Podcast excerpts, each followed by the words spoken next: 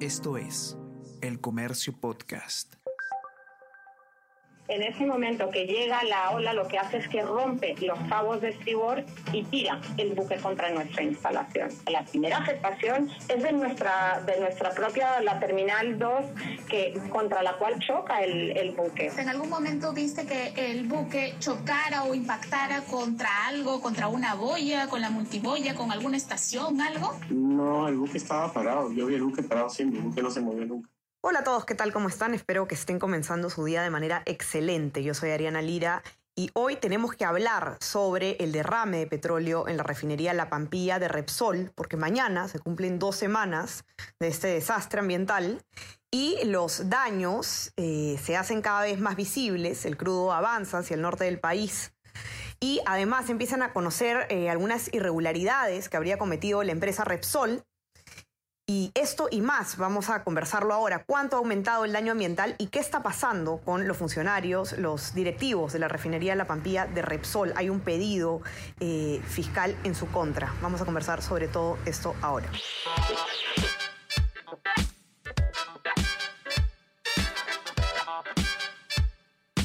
Esto es Tenemos que hablar con Ariana Lira.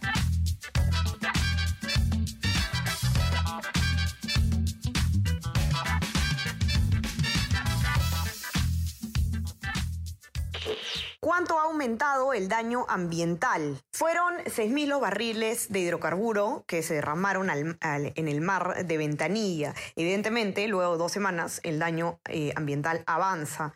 Vamos a saber exactamente eh, cómo va este asunto y para eso está Gladys Pereira, periodista del Comercio, que ha escrito una nota al respecto y nos va a contar cuáles son entonces todas las novedades eh, sobre este desastre ambiental. ¿Cómo estás, Gladys? ¿Qué tal? Bienvenida. Hola, Ariana, ¿cómo estás? ¿Cómo están todas las personas que también nos escuchan en el podcast? Es, es cierto, justo ya son eh, 13 días del derrame de petróleo y cada día nos hemos enterado de una zona distinta que es afectada por el petróleo. Si los primeros días, por ejemplo el domingo, se detectó el crudo solo en Ventanilla, para el lunes ya estaba en Ancón, el miércoles ya teníamos este, hasta Chancay y ayer la OEFA, eh, el OEFA ha informado que además de las playas de Ventanilla, Ancón, eh, Santa Rosa, Ancón, las playas que pertenecen al Serpentín de Pasamayo. También hay eh, algunas áreas protegidas que forman parte de la Reserva Nacional Sistema de Islas, Islotes y Puntas Guaneras que están afectadas. Se trata de Islote Grupo de Pescadores, Isla eh, Huampanú, Isla Mazorca y Punta Salinas. Punta Salinas es la última que se ha detectado donde hay también petróleo. Eh, y cuando hablamos de que son zonas, áreas protegidas es porque por su biodiversidad, por la fauna marina especial que tienen, por el papel que cumplen en la reproducción, en la protección de, de, la fauna marina, de aves guaneras etcétera, es que requieren una, una atención especial. Que ahí haya llegado el petróleo es Em, parte del, daño, digamos, del impacto importante por, esta, por este derrame de petróleo. Entonces ayer se ha confirmado que también llegó a Punta Salinas, que eso está ya en la provincia de Guaura, porque sabíamos que había llegado, aparte de Ventanilla, que es el Callao, está en Lima, este Ancón em, y Santa Rosa, también eh, Chancay, que forma parte de Guaral, pero ahora Punta Salinas ya es Guaura, que es otra provincia.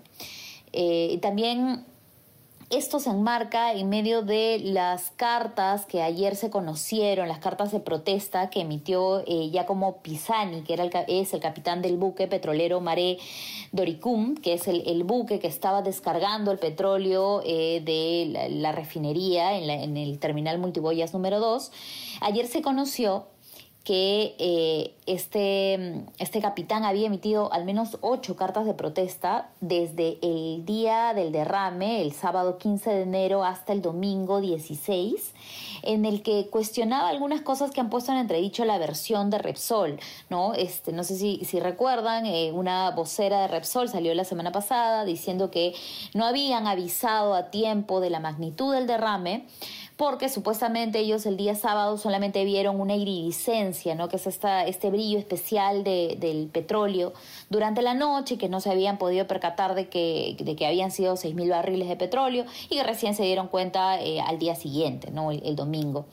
Pero en una de las cartas de protesta, eh, lo que señala este capitán es que ya para el sábado eh, no se precisa la hora, pero sí él, él alertaba, advertía que su buque estaba eh, un costado lleno de petróleo, que las amarras este, de las boyas de, amarre también estaban llenas de petróleo y advertía incluso que no se había, eh, no había, no se había realizado una operación de buceo para ver cuál era el estado de esta, digamos, de esta tubería por donde, por donde pasa el petróleo desde el buque hasta este, el terminal y que había sufrido el percance por, por eh, los oleajes anómalos, ¿no? Porque todavía está en investigación el tema de los oleajes anómalos, pero al menos ahí da la idea de que ya más o menos este capitán advertía que se trataba de una situación preocupante, algo que Repsol no, no lo eh, informó a tiempo.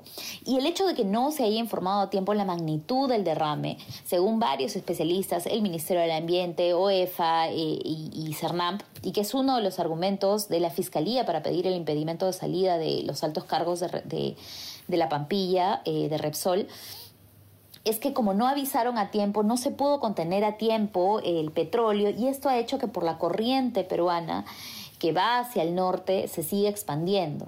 Y como no se contuvo a tiempo tampoco el domingo, se expandió más. Y así sucesivamente hasta, bueno, que ha llegado hasta eh, Punta Salinas, que está a más de 100 kilómetros de, eh, de, la, de Ventanilla, ¿no? del punto donde empezó el, el derrame de petróleo. De lunes a viernes desde las 6 de la mañana, despierta y mantente informado escuchando el podcast de las 5 noticias más importantes del Perú y el mundo en la sección podcast del comercio.pe o a través de Spotify, Apple Podcast y Google Podcast.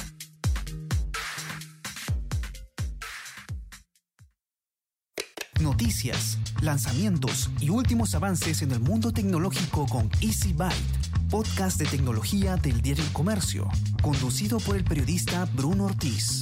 Escúchalo todos los martes a partir de las 5 de la tarde en la sección podcast del comercio.pe o a través de Spotify, Apple Podcast y Google Podcast. Y ahora, justo eh, en relación a, a la empresa Repsol, hay Gladys también el tema del impedimento de salida que se ha pedido eh, de salida del país contra algunos de, estos directivos. No sé si nos puedes contar un poco eh, qué es lo que, lo que se tiene previsto, ¿no? Porque me parece que es eh, hoy, ¿no? Que se va a emitir una decisión.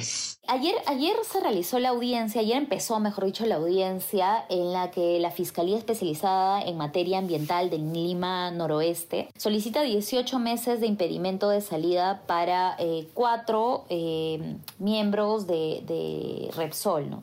Está Jaime Fernández Cuesta, que es gerente general, Renzo Tejada, Gisela Posadas y José Reyes, que son funcionarios, a quienes la Fiscalía los acusa de no haber cumplido con sus actividades eh, funcionales. Eh, por ejemplo, no dar, no, no aviso a tiempo, no percatarse de que eran 6.000 eh, barriles de petróleo y que esta, esta falta de, cumplimiento de sus actividades originó que el derrame se expandiera y que se ocasionara, grave daño ambiental.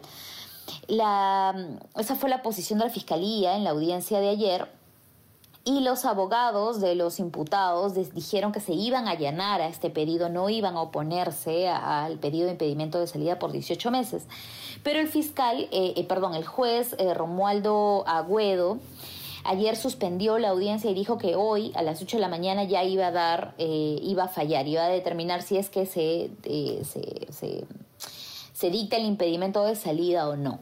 Esto es lo, que ocurrió ayer y que va a continuar hoy. Si es así, con esta medida coercitiva, lo que se busca es que eh, garantizar la presencia de, estas personas en un eventual proceso penal, porque eh, hay que recordar que se le está investigando a los altos funcionarios de Repsol por el delito de contaminación ambiental. Correcto, entonces vamos a estar muy atentos a esas novedades y para que puedan leer la nota completa de Gladys, puedan ver también ahí todos los detalles sobre los avances en el daño ambiental y sobre este pedido eh, de impedimento de salida del país, lo pueden encontrar, ya saben, en nuestra versión impresa, los que tienen acceso, si no, en nuestra web, elcomercio.pe. No se olviden también de suscribirse a nuestras plataformas, estamos en Spotify y en Apple Podcast, y también suscríbanse a nuestro WhatsApp, El Comercio Te Informa, para que puedan recibir lo mejor de nuestro contenido a lo largo del día. Gladys, te mando un abrazo, que tengas un excelente día. Igualmente, gracias. Cuídense todos y estamos conversando nuevamente el día lunes. Que tengan un excelente fin de semana. Chao, chao. Tenemos que hablar con Ariana Lira.